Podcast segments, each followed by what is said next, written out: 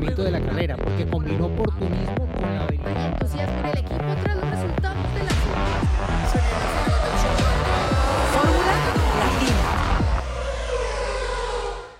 Amigos formuleros, bienvenidos a este nuevo episodio de Fórmula Latina, después de un evento que creo que todos esperamos a lo largo del año, ¿no? Que llegue la Fórmula 1 a Monza, a este súper veloz circuito que siempre nos deja algo para disfrutar, para analizar. A mí en lo particular, cada uno dará su opinión, me gustó lo que vimos, creo que fue un entretenido gran premio donde eh, pudimos ver eh, no solo sobrepasos, sino distintas maniobras lindas, luchas eh, que, que, se fueron dando a lo largo de toda la carrera en distintos lugares del clasificador, no solo por la punta, una vez que Verstappen agarró el liderazgo ya sabíamos de qué se iba a tratar el primer puesto, pero atrás pasaron cosas y, creo que la hemos pasado muy bien en un circuito que tiene este, su, sus características especiales, donde tal vez el DRS no, no, no genera el efecto que tal vez sí genera en otros circuitos más trabados por cuestiones obvias. Eh, y, y, bueno, eh, Red Bull y Max Verstappen siguen estableciendo la diferencia, dominando la estadística, ganando una nueva competencia para el equipo, es una más y, sigue dominando toda la temporada hasta el momento, y para Max claramente esta décima consecutiva que lo pone allí bien arriba en esta estadística respecto del historial. Pero bueno, hay muchas cosas más para hablar, para eh, destacar la performance de Ferrari, que volvió a mostrarse un poquito más, aunque las falencias que tiene el equipo italiano parecen seguir siendo las mismas de, de todo el año, ¿no? que, que están eh, relacionadas con el desgaste del neumático. Eh, y, y, bueno, no quiero hablar de todo, no quiero ya de entrada dar todo mi análisis de lo que pasó. Eh, iremos paso a paso dije. con todo. Pero bueno, por lo menos titulo, chica. A mí me gusta titular. Estoy acostumbrado a arrancar mis programas titular. Claro. Y bueno, me quedan muchas cosas. Si quieren, sigo titulando, pero no, mejor les doy la palabra a ustedes. ¿Cómo andan, chicos? ¿Bien, Chis? ¿Cómo estás? Lo, bien, lo dejamos en suspenso para que no se, no se despeguen del, del, podcast y así estén escuchando todo lo que tenemos que comentar. A mí también me gustó mucho, se me hizo una carrera eh, muy intensa, eh, como ya lo decías, con, con buenos eh, rebases, pero sobre todo eso, o sea, yo me quedo mucho con esas batallas que vimos y sobre todo, eh, a ver, ¿cuántas veces hemos hablado sobre el tema de, de Ferrari y sus órdenes de equipo, ¿no? Y en esta ocasión los dejaron correr. Y creo que eso es lo que nos gusta a todos los, los aficionados, ¿no? Y no solamente con Ferrari, sino con todos los equipos, que dejen a sus pilotos correr. Obviamente, eh, con esto, pues hay un riesgo que a lo mejor tengan un contacto y que uno de los dos no termine o ninguno de los dos termine, ¿no? Porque lo hemos visto también. Pero le da parte de esa emoción y nos tiene, eh, ahora sí que como se dice, ¿no? Al filo del asiento, con esa tensión y esa emoción de saber qué va a pasar me parece que, que la, la batalla entre, entre Charles y, Carlos fue extraordinaria, ¿no? Seguramente Carlos, por más que dijo que se divirtió, seguramente no le gustó nada por toda la presión que tuvo, o sea, toda la carrera estuvo en modo defensa y, y seguramente eh, no le gustó por ahí ese mensaje de radio, ¿no? Donde dijo, por favor, chicos, déjenme llegar a casa, ¿no? O sea, como bring it home eh, porque era importante y ya, porque ya decían, oye, son las últimas vueltas, por favor, déjenme correr tantito en paz. Pero para el aficionado, pues es, es la magia, es la esencia de la Fórmula 1, así que ojalá que tengamos más competencias de este tipo. Si bien cada carrera a lo mejor tenemos rebases, pero, pero este tipo de, de, de batallas tan intensas, tan vuelta a vuelta, de, de, de, tener los autos, ¿no? Lado a lado y buscando ese, ese poder, eh, llevarse esos puntos extra, es lo que, lo que le da esa pasión. Y sobre todo en un escenario como lo es eh, Monza, con todos los tifosi volviéndose locos, ¿no? Yo me imagino lo que ha de haber sido esos momentos en las gradas. Ya después hablaremos en el podio, que por cierto tengo una anécdota de, de lo que es el podio en Monza, pero ojalá que fuera más así, ojalá que tuviéramos la oportunidad de ver eh, más autos a un mismo nivel competitivo, porque eso es, ¿no? O sea, lo que hemos visto en los últimos meses, pues ha sido un Max Verstappen que bye, bye, bye, se fue y de ahí para atrás, bueno, a lo mejor un poco de competencia, pero no como la que nos regaló Monza, me parece. Entonces, eh, me encantó, me gustó muchísimo y por esa intensidad. Eh, Diego, no sé Sí. qué pensás, si Ferrari tiene que conformarse con, con hacer alguna pole cada tanto y nada más, eh, ¿no? Pareciera ser este, que con Red Bull no hay, no hay nada que hacer. ¿Cómo andás?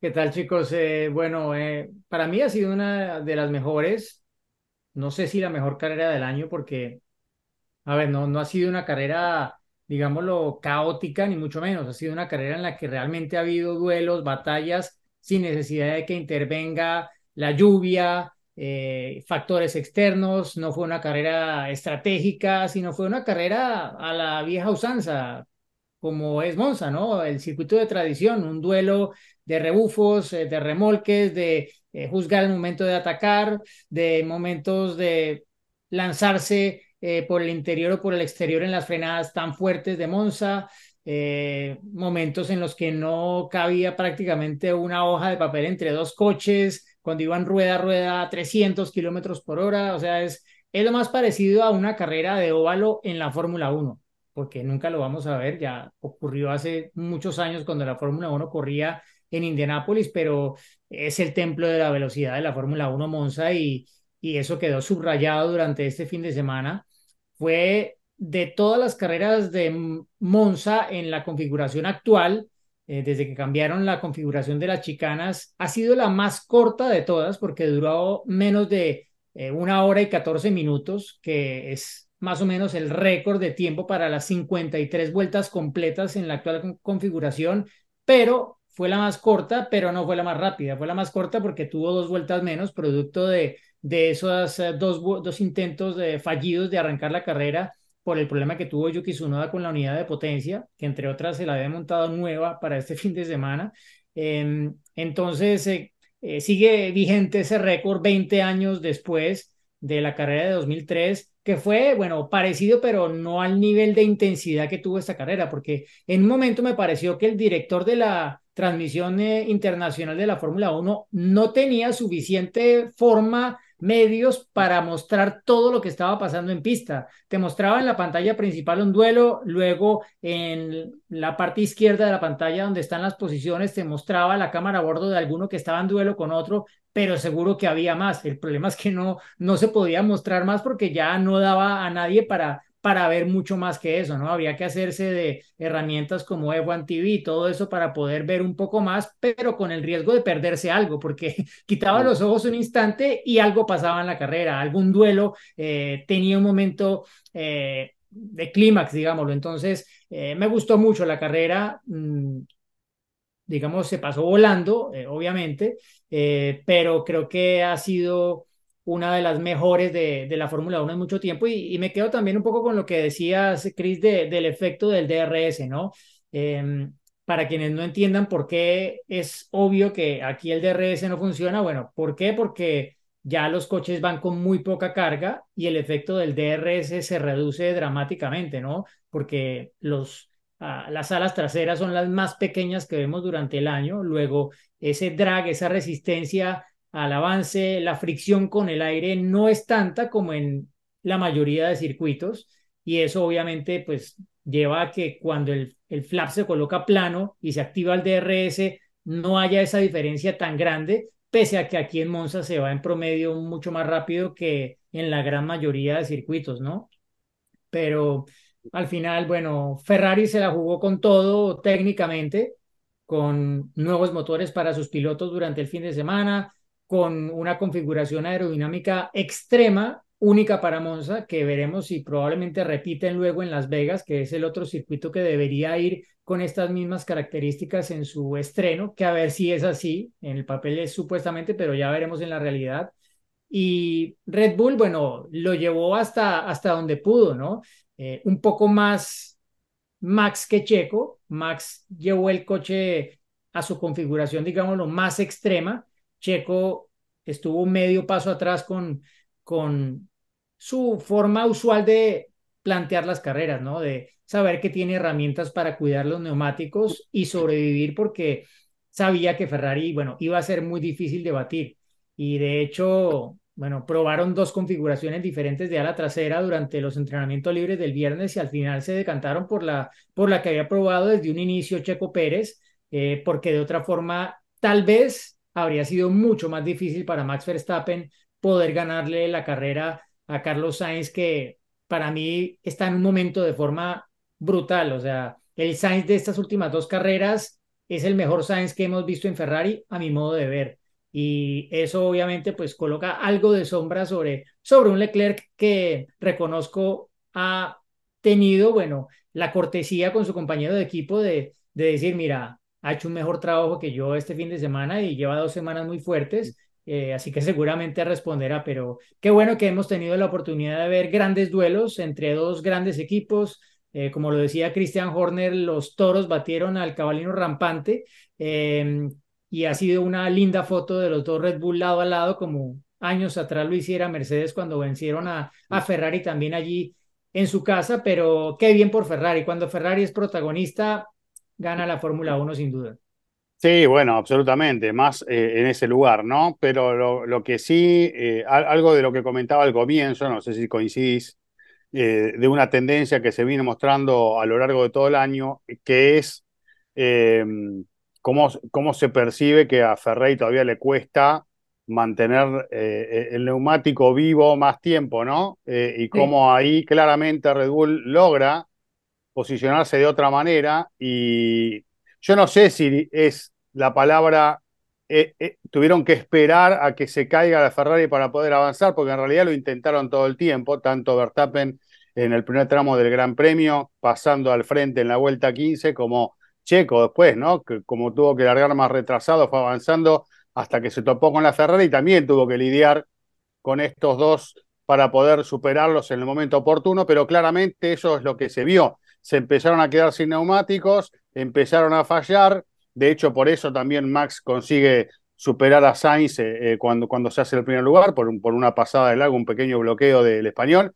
Eh, y, y, un poco lo mismo pasó luego con Checo, mostrando claramente que ahí, cuando, digamos, Ferrari está mejor parado en cuanto a la potencia del motor, cuando de repente están dadas las cosas como para que ellos este, sean protagonistas, bueno, el tema del neumático es el que marca la diferencia y ahí estuvieron los del equipo austríaco bien posicionados para aprovechar ¿no? eso y, quedarse con el 1-2 en un circuito que eh, en el caso de, de, que Ferrari hubiese podido administrar el neumático de otra manera, esto no hubiese acontecido. Ahí hay una falencia que se dio prácticamente todo el año. Y pero, que, sí para, para, para responderte, porque me, me preguntas si estoy de acuerdo. O sea, estoy de acuerdo en parte, pero mm. voy más a lo que decía. Eh, Ferrari arriesgó todo en esta carrera y la configuración aerodinámica era tan extrema que, a ver, el mismo Sainz desde el sábado lo dijo, mira, a ver, no, no esperen que, que nosotros podamos aguantar tanto con los neumáticos como va a poder seguramente a Red Bull, porque es que ellos iban muy descargados de ala. Bastaba ver de mm. frente los dos coches y era muy notable que el ala trasera del Ferrari era más pequeña que la de Red Bull. ¿Y eso qué quiere decir? Obviamente que vas a empezar a deslizar más el neumático y vas a recalentar la superficie y se te va a desgastar más rápidamente. Vas a tener que parar antes y luego también en la segunda parte de la carrera vas a sufrir porque vas a tener que dar más vueltas en ese mismo set de neumáticos que tus mm. rivales, ¿no? Entonces es un poco lo que fue el vaticinio, digámoslo, de, de Sainz el sábado en la tarde, que se cumplió casi que al pie de la letra durante la carrera. Incluso, te digo, para mí duró más de lo que yo esperaba en la punta. Y las 14 vueltas que lideró es lo más que ha liderado un piloto en esta temporada que no se llama Max Verstappen o Sergio Pérez. Es decir, ningún otro piloto ni equipo ha liderado tantas vueltas consecutivas como lo consiguió Sainz al inicio de la carrera. Justo les quería preguntar si, porque cuando Carlos hizo la pole, mi, o sea, como que automáticamente mi mente fue de cuánto le va a durar. En el arranque se lo va a echar, ¿no? O una, dos vueltas no le va a durar más. Me sorprendió la verdad que fueran 15 vueltas, ¿no? Y que incluso Max dijera, o sea, tuve que, que, mm, forzarlo a que cometiera un error para así poderlo pasar. Entonces, eh, sí, seguimos viendo esa fotografía de, de un Ferrari que le faltan, voy a decir, elementos, ¿no? Para ser eh, muy competitivo o estar a un buen nivel de competencia, pero cumplieron con el objetivo inicial, obviamente, de lo que significa, eh, y vuelvo un poco al principio, de lo que significa Monza, ¿no? Prácticamente para ellos Monza es una obligación ganar o por lo menos, o sea, mínimo estar en el podio, o sea, ya de así, ¿no? Entonces, cumplieron, me parece que con, con ese objetivo de ser protagonistas, de estar ahí, de aguantar la presión de, de, de los Red Bull, de dar un espectáculo, eh, esa parte la, la tienen eh, como eh, me parece que tienen como que la palomita en, en, este, en esta edición.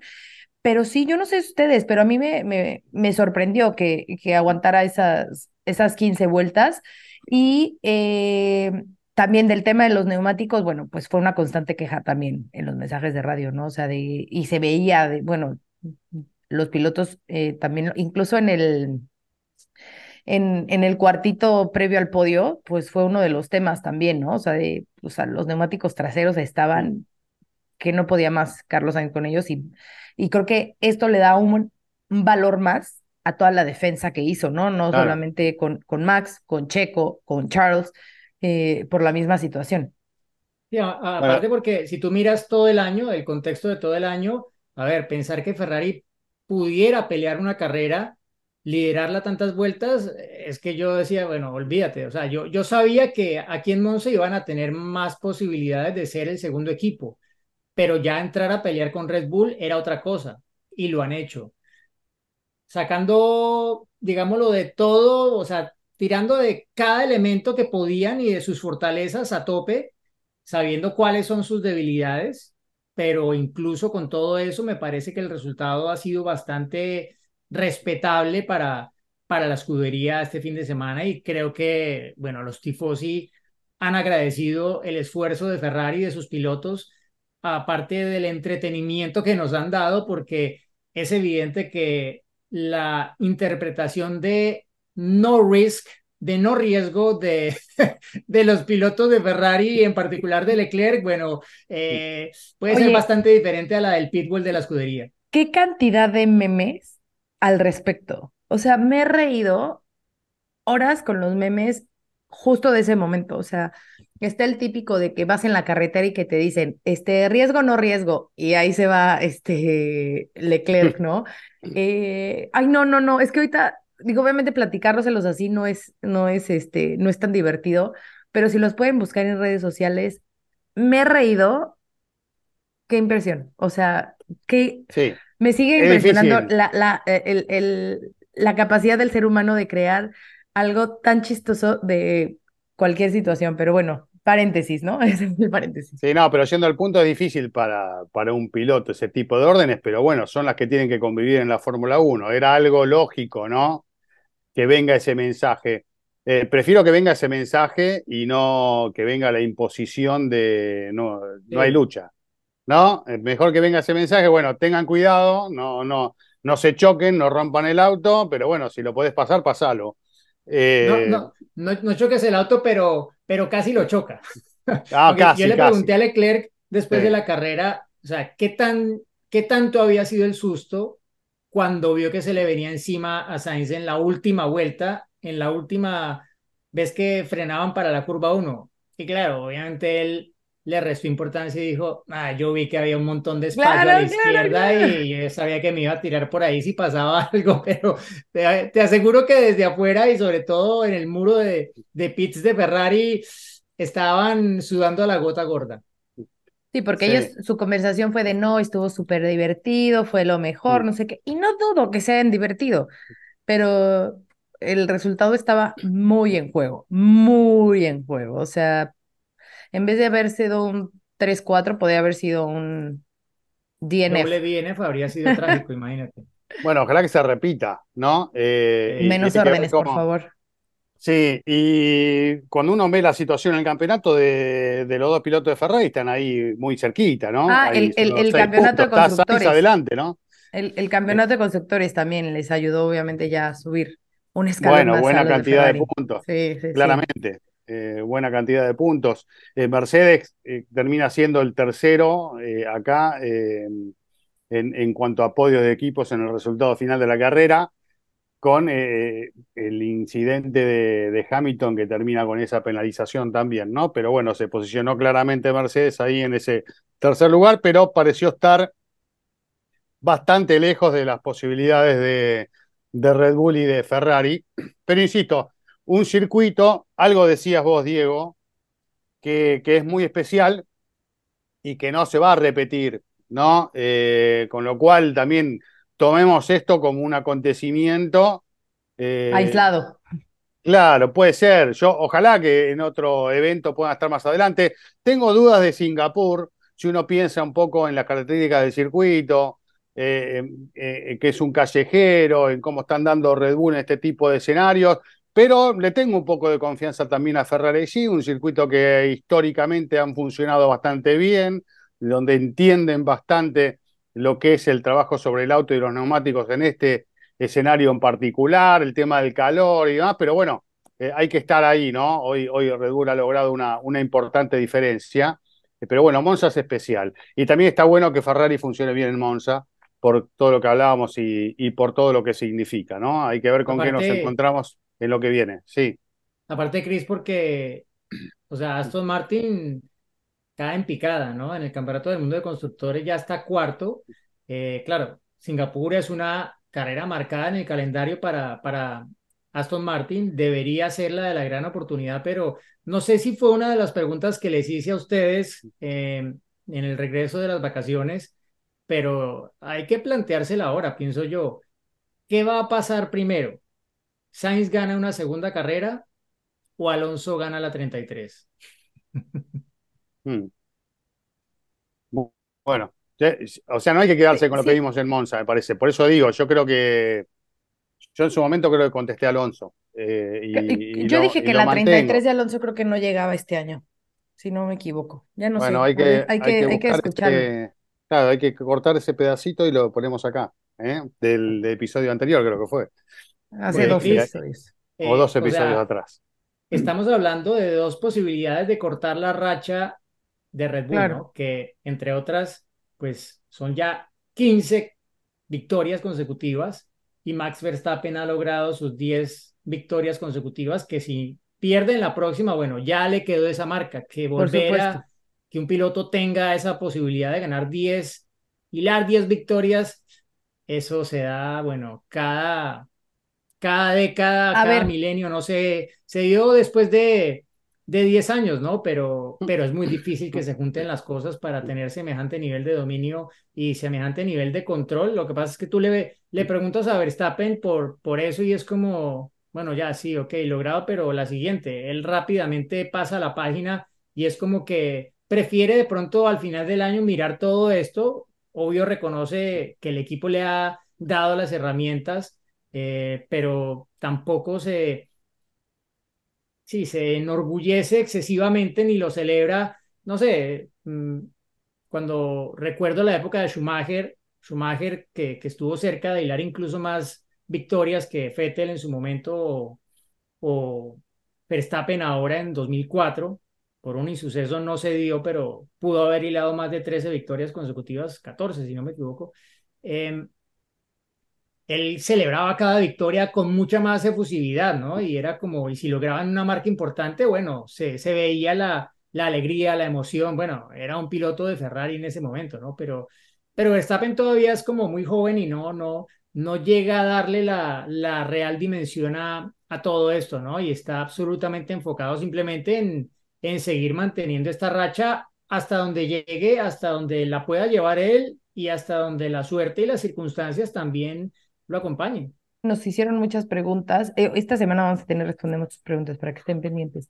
Eh, que nos hicieron es, ¿cuánto más se podrá extender esta racha? O sea, obviamente es estas preguntas hipotéticas, pero por eso la, la traje a la mesa, porque es como las de Diego, ¿no? O sea, ¿cuántas carreras más creen que dure esta racha de, de? Hasta, hasta que. No, tira un eh, número, tira un que- número, o sea, nada No, más no, no, como hasta por- que se rompa el auto va a durar, ¿no? O hasta, O hasta que, que lo choque alguno.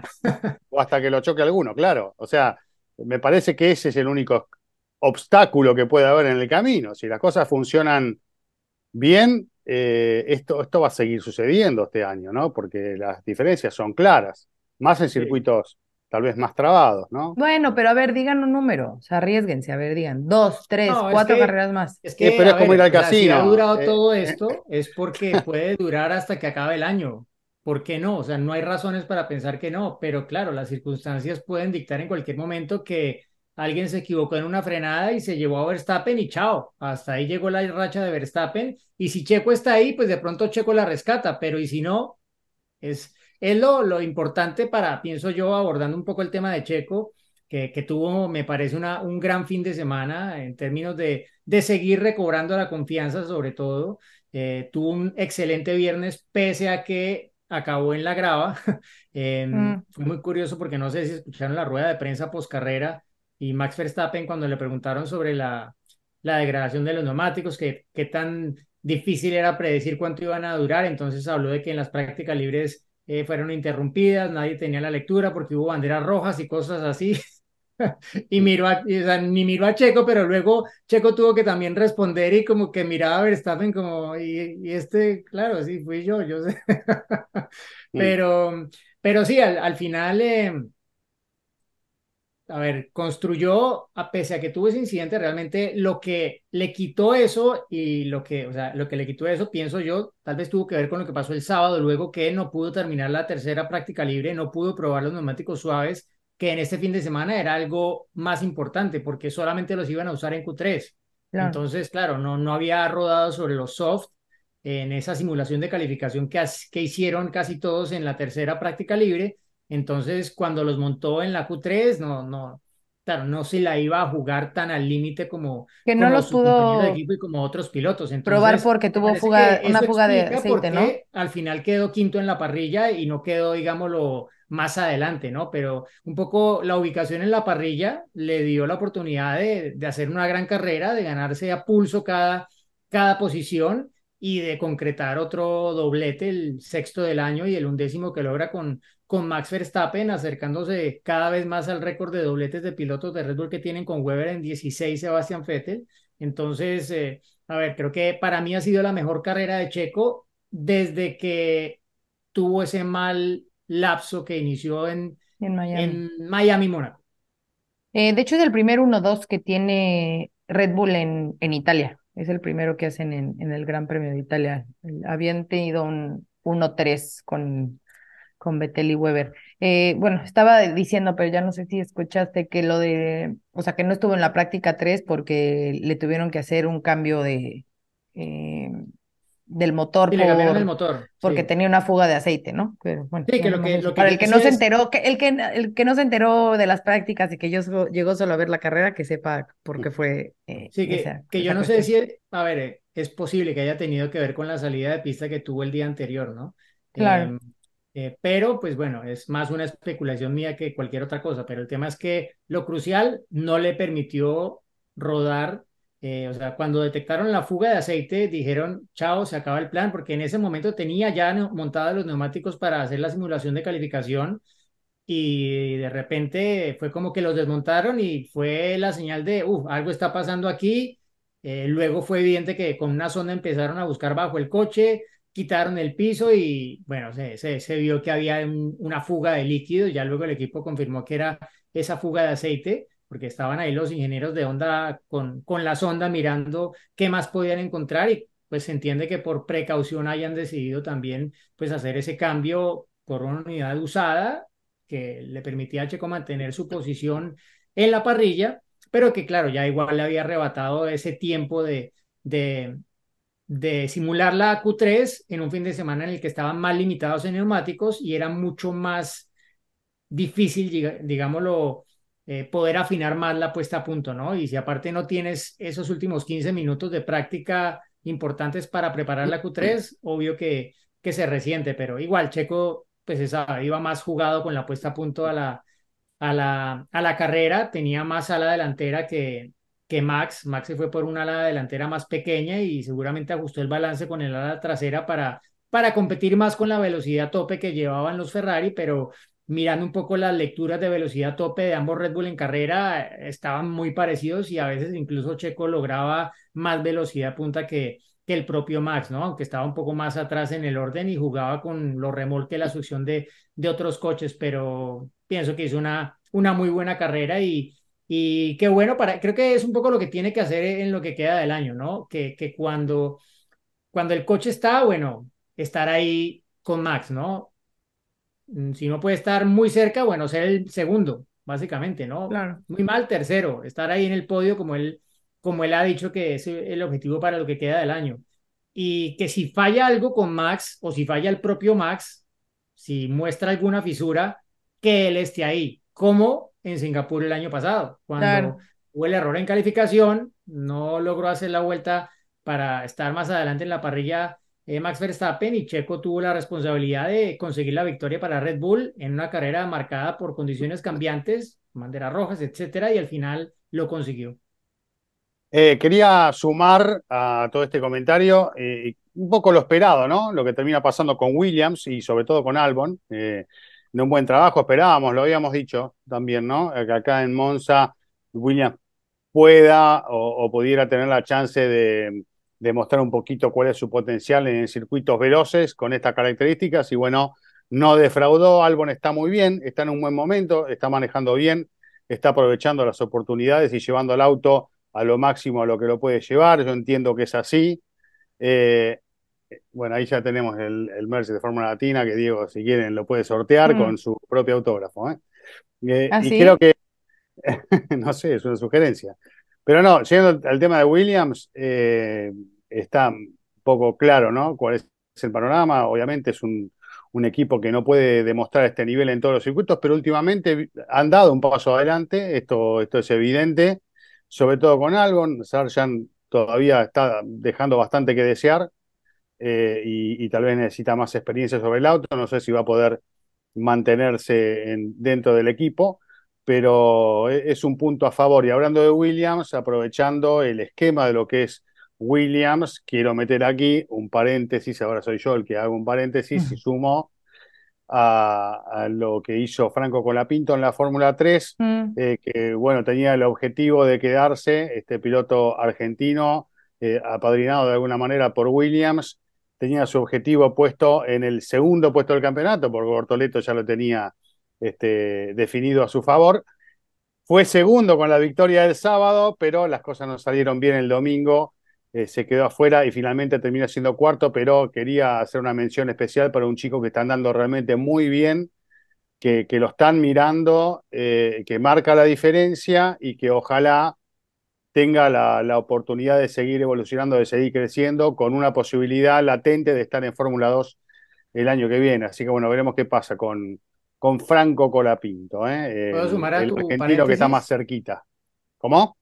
Puedo sumar a tu paréntesis, ya que, bueno, estuve, estuve hablando con, claro, que estuvimos viendo pues eh, todo lo que fue el fin de semana para los chicos en la Fórmula 3 y la Fórmula 2 y, bueno, la, la victoria muy, muy bien hecha de, de Franco en la carrera sprint de la Fórmula 3. Luego, bueno, desafortunado lo que le pasó el domingo.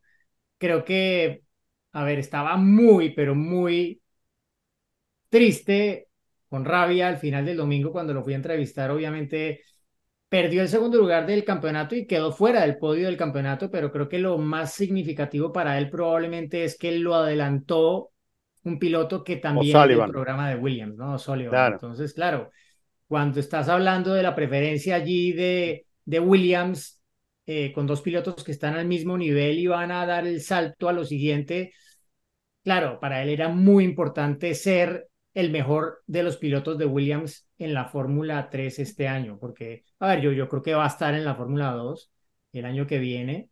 Eh, dentro de la estructura del equipo MP lo valoran mucho. Eh, Williams también lo valora mucho. Nos ha contado de las pruebas que ha hecho en el simulador que han dejado una muy buena impresión dentro del equipo, siendo incluso más rápido que los pilotos titulares del equipo. Entonces eso, todo eso yo creo que le va a ayudar. Obvio, necesita tener todo el apoyo que pueda de, de, su país en un momento en el que obviamente la economía de la República Argentina no está en su mejor momento con la hiperinflación, pero bueno, lo, lo, lo requiere, ¿no? Para poder dar el siguiente paso, porque hoy en día es que está todo muy competido en todas las categorías, ¿no? De ahí para abajo también, en la Fórmula 4, en la Fórmula eh, regional, a todos los niveles hay más pilotos que quieren estar y que tienen el dinero. O sea, hay pilotos con dinero y pilotos con más dinero. Entonces, exacto, exacto. Es, muy difícil. difícil para los sí, que tienen que el ser- talento y no acaban de tener Eh. todo el dinero, a veces se complica un poco el poder asegurar ese buen asiento que te va a permitir realmente mostrar tu calidad, porque sí, no es lo mismo estar en Fórmula 2 con el equipo que acabó último que con el equipo que eh, a veces estaba con posibilidad de podio o el que fue campeón, ¿no? Ya Sí, pero aparte estás que- compitiendo con un, con un británico, no solamente, sos argentino, estás Sí. peleando con, con un piloto británico, apadrinado en este caso también por un equipo británico, y eso, quieras o no, toda la vida marcó la diferencia. Entonces, Claro, claro, es como que a, a, digamos, a, a igual situación, ¿qué es lo que les pesa más, no? Eh, pero bueno, tendrán que valorar otras cuestiones, como esta que decías vos del simulador, o otros factores que tienen que ver con la personalidad, con el trato con el equipo, con el manejo a la hora de bajarse del auto, con todas esas cuestiones que también se miran muchísimo, ¿no? Eh, la Sí. repercusión que tiene la gente, porque lo que mueve Franco acá en la Argentina con, con las redes sociales claramente marca la diferencia a la hora de, de ver cómo se mueven las redes de, de Williams o, o de él mismo, y creo que eso también tiene, tiene un peso, ¿no? Algo parecido a lo que pasa con, con Canapino en la IndyCar, o lo que, bueno, puede pasar con Checo incluso, eh, con todo el respaldo desde México, eh, y esas cosas también suman. Hoy que se miran tanto esos números de las redes sociales y de todo lo digital, eh, está claro que es un punto a favor, ¿no? Pero claro, eh, para un piloto que, que está, que no es británico, tiene que sumar muchas otras más cosas para poder pasar por encima del que es Claro. británico y está dentro del fuero de un equipo británico que hoy en día, te digo, es menos británico que antes, porque los dueños Bueno. no son británicos en su totalidad. Entonces, eh, y pienso que es el tipo de equipo que sí que le puede abrir una oportunidad inesperada. En otros lugares es mucho más difícil, o sea, creo que está bien orientado por allí. Hay otros equipos que están orientados en los programas de pilotos de Ferrari, de, de Red Bull, eh, pero hay una cantidad de pilotos que están en esos programas que tú ya sabes que no van a llegar a ser pilotos titulares de la Fórmula 1 ni ahora ni nunca, desafortunadamente, porque, porque tienen que ser excepcionales y juntar otra cantidad de cosas para poder tener ese, esa gran oportunidad, ¿no? Así que ojalá que, que Franco pueda seguir construyendo. Dicen eh, siempre en la Fórmula 1 que eres tan bueno como tu última, última carrera, ¿no? carrera. Entonces, lo importante es lo que, lo que haga en la Fórmula 2, ¿no? Creo que ya Fórmula 3, pues capítulo cerrado probablemente. Veremos si hay carrera en Macao o no, si va o no va. Em, Tengo entendido que sí, ¿no? eso, eh, va a ser lo importante lo que, lo que él pueda demostrar en la, en la Fórmula 2. Oigan, y hablando de demostraciones, eh, supuestamente eh, para Singapur ya estaría de regreso Daniel Richardo. Pero lo que ha ¿Tú hecho? Liam Yo, yo no creo. Parece ¿No? que no, ¿eh? No sé si Yo, llega. no, yo creo que hasta a Qatar. Japón, Qatar. Qatar. Ok, a ver, pero ¿qué hace un equipo? O sea, imaginémonos que eres eh, Helmut Marko. Con un Eso es muy chavo- difícil. Imposible. O sea, a ver, Liam Lawson ha hecho dos muy buenas carreras, o sea, no terminaron los puntos, pero terminó eh, decimotercero en, en Países Bajos y terminó un décimo ahora en, en Monza. O sea, la verdad es que ha hecho muy, muy buen trabajo. Entonces, ¿qué haces? O sea, yo entiendo que él, pues era como, a ver, vienes a sustituir a, a Daniel, ¿no? Y ese es tu rol. Pero él está haciendo un, un extraordinario trabajo y está demostrando que tiene el talento para estar ahí. Entonces ya ahí entra como que otro, otro personaje en, en la disputa de esa Yo te digo, posición. particularmente, a mí me parece, eh, con todo el respeto del mundo, eh, me parece un chico súper simpático, súper agradable, que, que le agrega mucho valor al equipo donde esté, eh, Daniel Richardo, pero eh, yo hoy lo veo más, a- lo veo a Richardo más, bueno, este es un equipo que, que un poco puede cumplir ese rol, pero lo veo tal vez en otro equipo trabajando en eh, el desarrollo del auto, en tratar de cortar camino con algunas cuestiones en particular, más que marcando O la sea, más de marketing. para... Ya veo que para el, prim- sí, para el primer nivel, eh, para volver a Red Bull, para volver a pelear, ya no lo veo en ese, en ese, en ese lugar a Richard. Me parece que ya está, ya pasó, ya pasó esa época para él eh, y estas complicaciones tampoco lo ayudan mucho. Eh, ahora una lesión que lo vuelve a tener parado y otra vez este, prepararse para estar en el máximo nivel no es fácil. Eh, y, requiere también de una serie de, vueltas hasta que uno se sienta al 100%. Yo creo que hoy Richardo ya está, ¿no? El, el, objetivo de este año era estar claramente, de que volvió por delante de, de su noda, eso no sucede. Eh, encima viene este, esta situación. Además, el agregado de Liam Lawson, de un chico que venía con este, muchas ganas eh, de, de, estar ocupando un lugar y tratando de aprovecharlo al máximo y lo está haciendo bien. Me parece que es complicado el lugar de Richardo, por más que pueda regresar, por más que estén firmados los contratos, todo lo que vos quieras, pero eh, a futuro yo no sé. Eh, calculo que un equipo que, que necesite sus servicios, que tenga pilotos jóvenes, que quiera progresar o que quiera aprovechar la experiencia de un piloto como Richardo, lo, lo va a poder hacer pero, pero olvídate de, del objetivo de volver a, a, pelear por un campeonato, tener una chance así. Sí. a lo mejor punto... termina en Williams en lugar de Sargent. No mm. sé, digo, estoy tirando el balón, ¿no? No sé, yo, yo creo que, no, yo creo que Williams, a ver, yo, yo veo a Williams como ese equipo que sí puede darle la oportunidad a, a pilotos jóvenes, porque los hay, o sea, uh -huh. hay pilotos que vienen ahí que que pueden ser, bueno, promesas importantes para el futuro.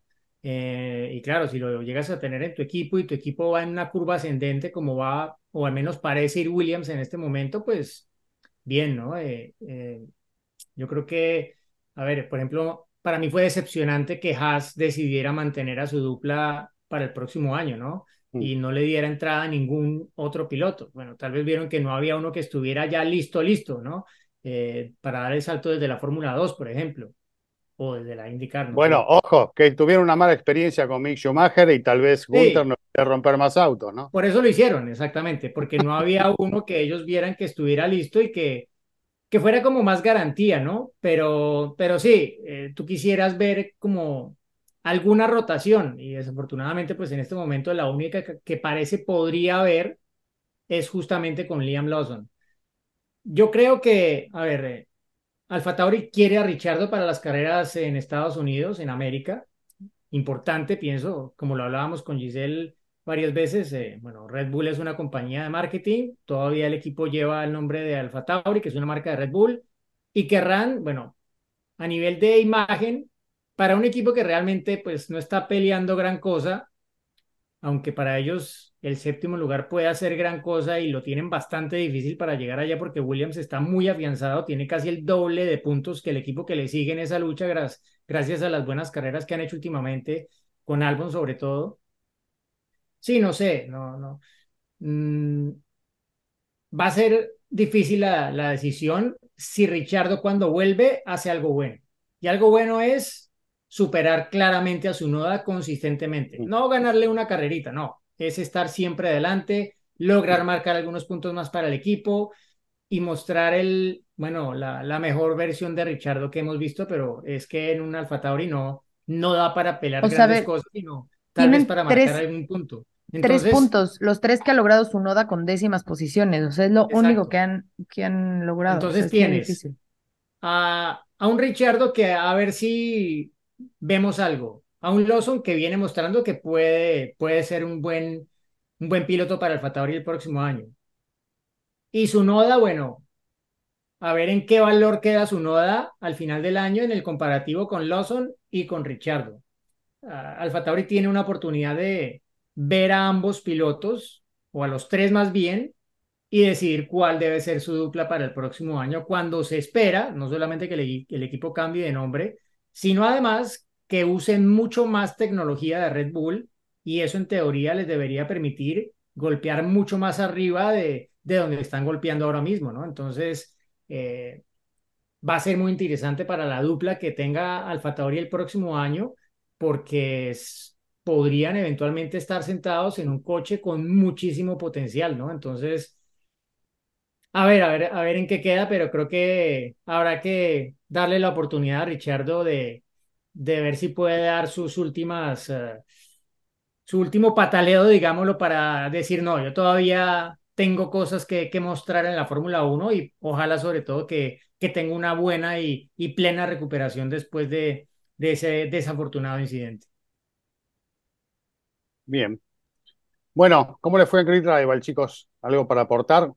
Yo sigo en los Yo estuve 600. flojito, flojito. Igual. Yo, Igual, sí, igual.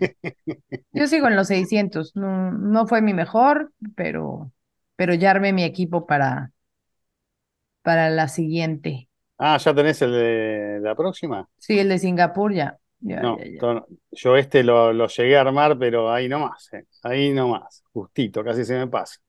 Oigan, bueno. un tema que no hemos tocado antes de, de, de- de ir a la, a la anécdota, renovación de la dupla de Mercedes. Ah, Ya sí, están ahorita que renovados hasta que termina el ciclo reglamentario actual, es decir, justo antes de que entren las normas de los nuevos motores para 2026. O sea, Mm.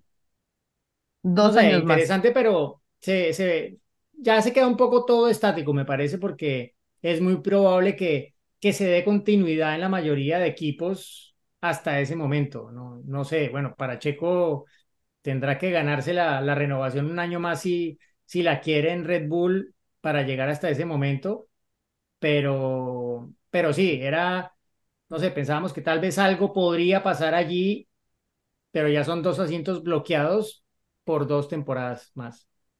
A mí me gusta. Sí. A mí me gusta, la verdad. Creo que, em, a ver, no ha sido fácil desde este cambio de, reglamentación para, eh, para Mercedes.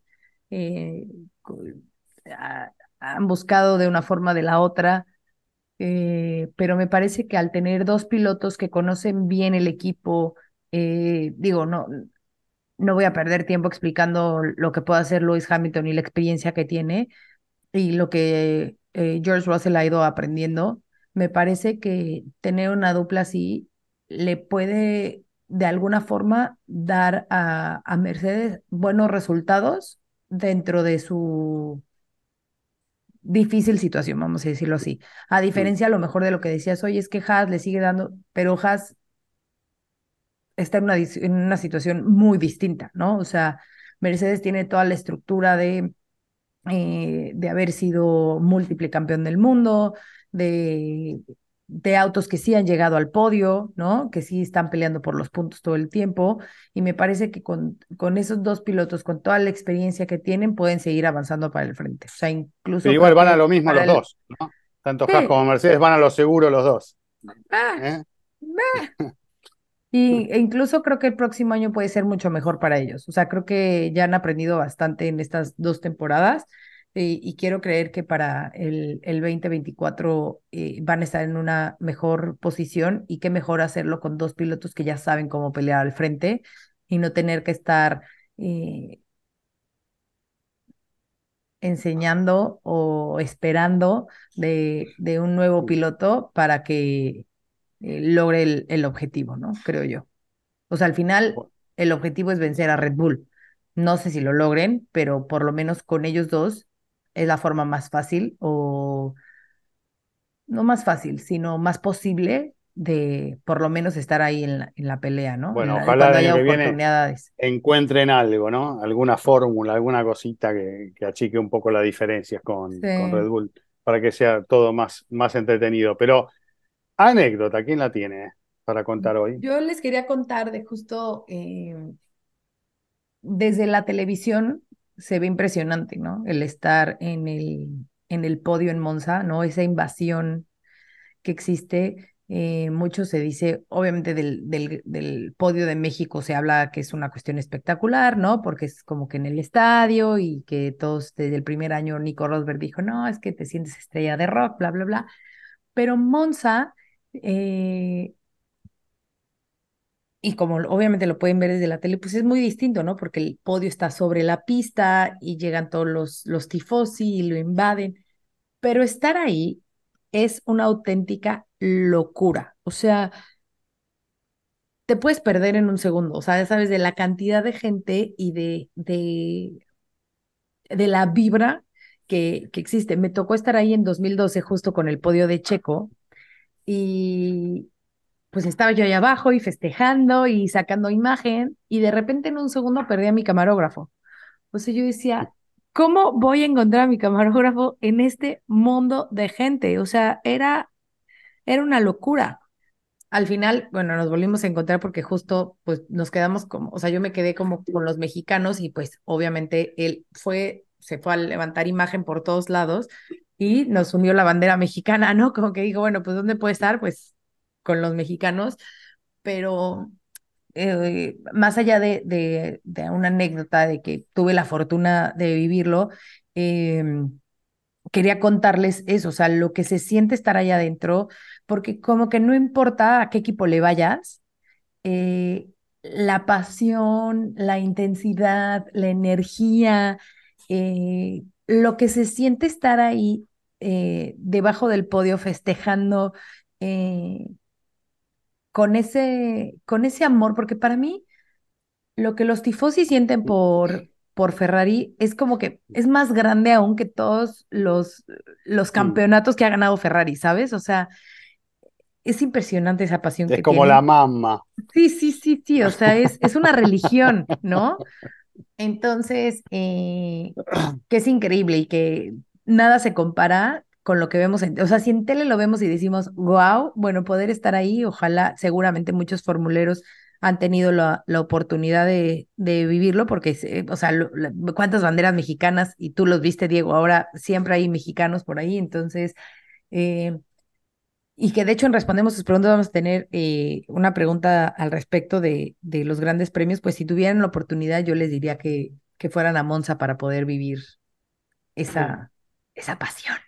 No, es que Monza, a ver, tú por donde vayas en el circuito se, se siente el peso de, de la historia, ¿no? De, sí. de, que allí ha corrido la Fórmula 1 más que en cualquier otro escenario y que al final es un circuito que es absolutamente único en sus eh, características dentro del calendario y por eso pues algunos equipos llevan piezas que no usan sino en esa carrera y nada claro. más. Eh, tuve sí la suerte, como lo decía Gise, de ver varios de los... Uh, grupos de seguidores eh, mexicanos que se agolparon frente al garaje de Red Bull del lado del, del, del, otro lado del pitbull, obviamente, porque no pueden pasar al pit lane. Eh, y bueno, coreaban el nombre de Checo cuando estaban en la celebración de la victoria de Max como si hubiera ganado Checo, ¿no? Eh, eh, y eso seguro que, que, el equipo lo siente y lo, lo percibe, ¿no? Eh, la, la efusividad de los, de los seguidores mexicanos, bueno, no, no vi, no había algunos coreando el nombre de Max como, como coreaban el de, el de Checo, ¿no? Pero tal vez eh, uno de los momentos más especiales que he vivido yo allí en Monza, además de haber visto a Juan Pablo Montoya ganar su primera carrera en Fórmula 1 allí en 2001, días después del 11 de septiembre de, eh, de los Estados Unidos y luego verlo ganar de nuevo en 2005 con una llanta trasera izquierda que se estaba deshilachando. Eh, creo que, bueno, y haberlo visto en el duelo rueda a rueda con Schumacher el 2003, que es la carrera más rápida en la historia de la Fórmula 1 hoy día, como lo decía antes. 2019, la segunda victoria de Leclerc en Fórmula 1 y su primera en Monza, la última vez que Ferrari ganó en Monza. Eh, bajé al pit lane a hacer entrevistas y me tocó vivir toda la celebración, el himno de Italia. No, o sea, ese realmente un momento en el que te digo, se me erizó la piel, se me puso la piel chinita, como decían es que ustedes. Es, wow, Impresionante, wow. aparte, bueno, toda la gente de Ferrari, los altos directivos cantando el himno italiano, sintiéndolo porque era un día de celebración de, de Ferrari, porque aparte le habían ganado a Hamilton, ¿no? Fue una carrera en la que un poco se vio ese incidente, ese toque entre Hamilton y Leclerc con los papeles invertidos de lo que fue el Leclerc eh, Piastri este fin de semana, ¿no? pero sin haber llegado al extremo de salir Hamilton Piastri, de, ¿no? De la pista. Hamilton. Sí. Hamilton Piastri. Sí. Eh, entonces, ese yo lo tengo como un, un gran recuerdo de, de tantos que, que, tengo en Monza. Para mí es, si no el circuito favorito, uno de los, de los más favoritos que tengo en el calendario. Bueno, lamentablemente cierto... mi, mi, rol de narrador o de relator eh, hace que esos momentos yo los tenga que vivir siempre en la cabina. de transmisión. ¿no? No, pero, pero estás ahí, se siente, se Pero- siente, pero sí, siente. sí, Acuérdate, en las obviamente. calles, o sea, vas llegando y todas las calles y todas las casas tienen banderas de Ferrari por todos lados, o sea, es, es impresionante. Oye, que, bueno, me pareció buen detalle de Hamilton que se acercó con Oscar Piastri a, a ofrecerle una disculpa, ¿no? O sea, más allá de que lo penalizan y todo, pero bueno, sí se acercó a decirle, Está bien. Brother, Sí, me equivoqué, sí. ¿no? Entonces, está eh, bien. Y buen quedó gesto, claro, ¿no? gesto, sí. Se ve muy bien en la imagen. Incluso, Oscar, creo que en alguna de las entrevistas dijo como, bueno, él ya vino, se disculpó conmigo, lo acepto. Obviamente nadie me va a regresar mi carrera, pero sí. pues fue buen detalle de. Son cosas que pasan. Bueno, chicos, hasta acá llegamos con el episodio del día de hoy. Eh, y bueno, ahí respondemos sus preguntas esta semana, así que nos vemos en un par de días. ¿Parece? Bye. Arrivederci. Chao. con el adelantamiento de la carrera, porque combinó oportunismo con